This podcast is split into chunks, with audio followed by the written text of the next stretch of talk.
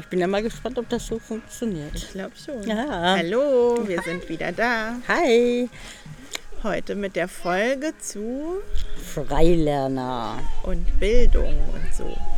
Ja, und so. Ja, war ein weites Feld.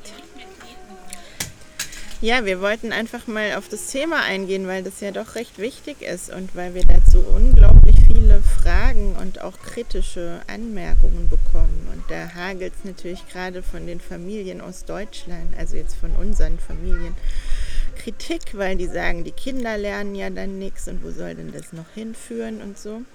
Naja, auch aus dem Freundeskreis. Ne? Ja. Also bei mir ist es der Freundeskreis, der dann einem halt mal sagt, oh, erzähl doch mal, wie soll das funktionieren? Ja, und bei mir, also ich darf das ja bei meinen Kollegen und Kolleginnen an der Uni nicht mal ansprechen. Ich, das ist total absurd, das Thema da. Das kann man überhaupt nicht aussprechen, sowas.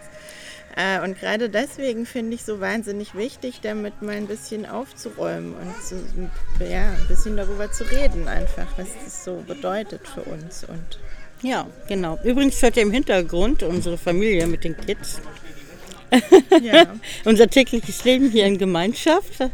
Ihr werdet da voll mit einbezogen. ja, die meisten davon sind jetzt gerade eh noch so klein, dass sie sowieso noch irgendwie Freilerner sind. Also ohne, dass man das irgendwie deklarieren musste. Aber das kommt ja dann noch bald.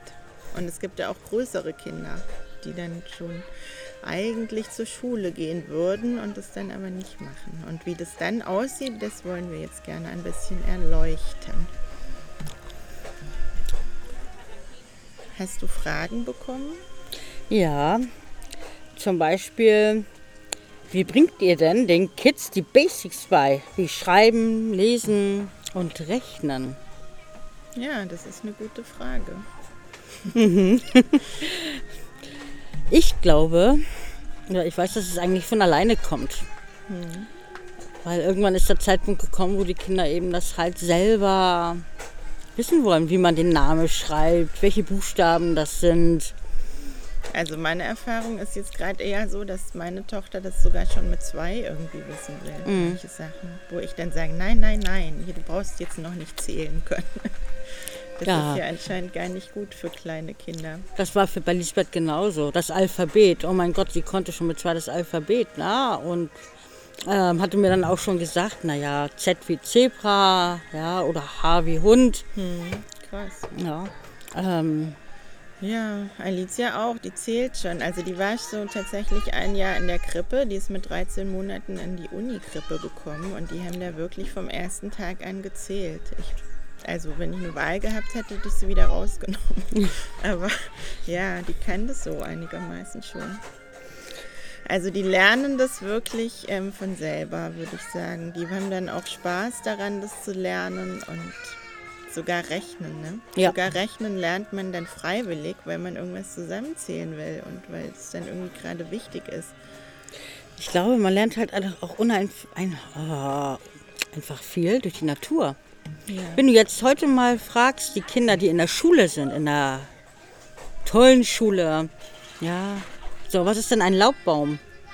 Die Kinder können ja diese Frage nicht beantworten. Sie können ja auch nicht beantworten, wie ein Kastanienblatt aussieht. Und nur mal ein klassisches Beispiel, wo die Milch herkommt und so Sachen. Ja, genau. Und Ähm, dass Kühe nicht lila sind.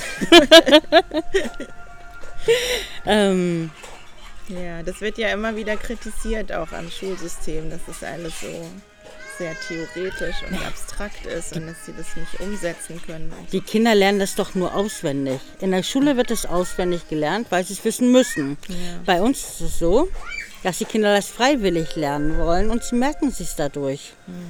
Ja. Also durch praktische Anwendung. Zum Beispiel, wir haben fünf Hühner bekommen und dann wissen alle, dass das fünf Hühner sind. Also ja, genau. Beispiel. Und dass die Hühner Eier legen, ja, ja. Um, ja.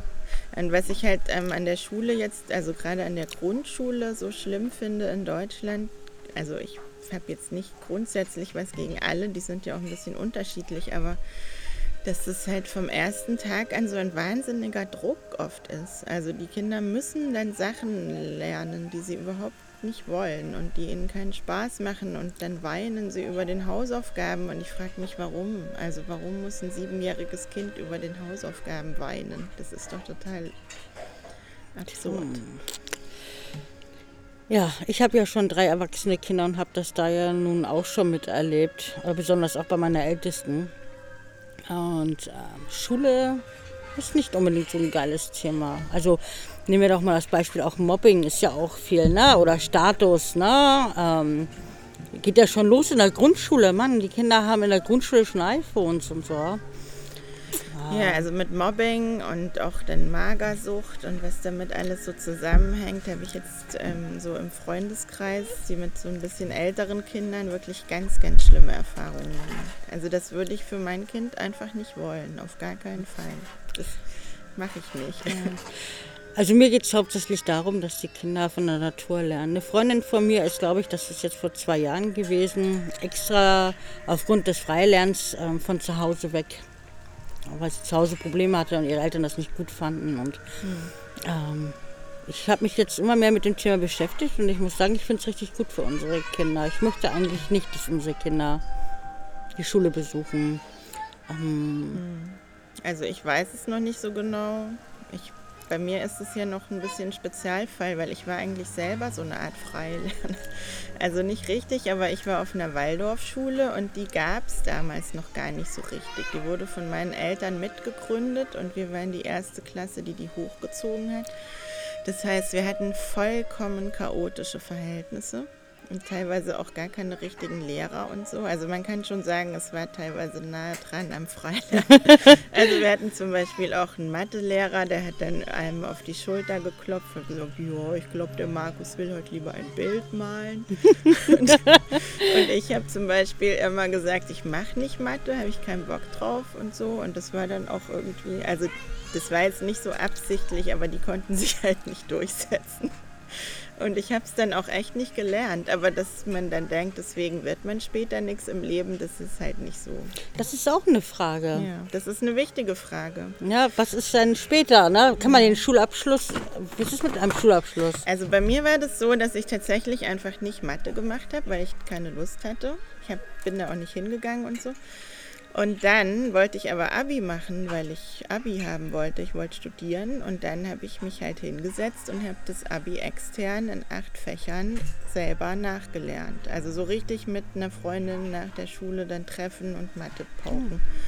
Und das ist schon eine gute Erfahrung gewesen, weil da merkt man dann, wenn man was will, dann macht man es halt und dann kann man es. Das funktioniert auch. ja dann ja. auch, ne? Ähm, also ja, bei den Freilernern ist es auch so, dass wenn die Kinder dann wirklich in die Schule gehen wollen, können die Kinder in die Schule gehen. Das ist ja kein Verbot. Hm, aber so im Gegenteil. Ja, dann, ja, und später dann eben halt hast du jederzeit die Möglichkeit, den Schulabschluss als extern nachzuholen. Das ist gar kein Problem. Ja. Und was wir uns jetzt für unser Projekt vorgestellt haben, ist, dass wir tatsächlich so Bildungspakete dann auch anbieten, die man dann buchen kann. Oder wenn da zum Beispiel ein Kind ist, das sagt, ich will jetzt aber gerne Mathe lernen oder auch höhere Mathematik vielleicht, keine Ahnung, es gibt ja die unterschiedlichsten Vorlieben, ähm, dann würden wir halt zum Beispiel auch einen Mathelehrer einfliegen lassen sozusagen, für, also besorgen quasi, wenn, ja, ja. wenn keiner von uns das unterrichten kann. Ja, das ist kein Problem. Ähm, ja, wie gesagt, ganz viele sagen, ja, aber nachher mit dem Job ist es doch schwierig, ja. Wie will dann ein Kind nachher einen Job bekommen, wenn es noch nicht mal die Schule besucht, nicht mal einen Abschluss hat? Also, wie gesagt, externen Abschluss ist möglich. Ich glaube auch ehrlich gesagt gar nicht, dass man das heutzutage noch so braucht. Ich meine, wenn man sich mal anschaut, welche Leute welche Jobs bekommen, ja. da sind die Abiturienten jetzt nicht ganz vorne dabei. das stimmt. Also bei mir ist es ja so, dass ich ähm, mit Sommer Cum Laude dann promoviert habe, obwohl ich auf der Waldorfschule war. Also ich bin das lebende Beispiel dafür, dass es auch so geht.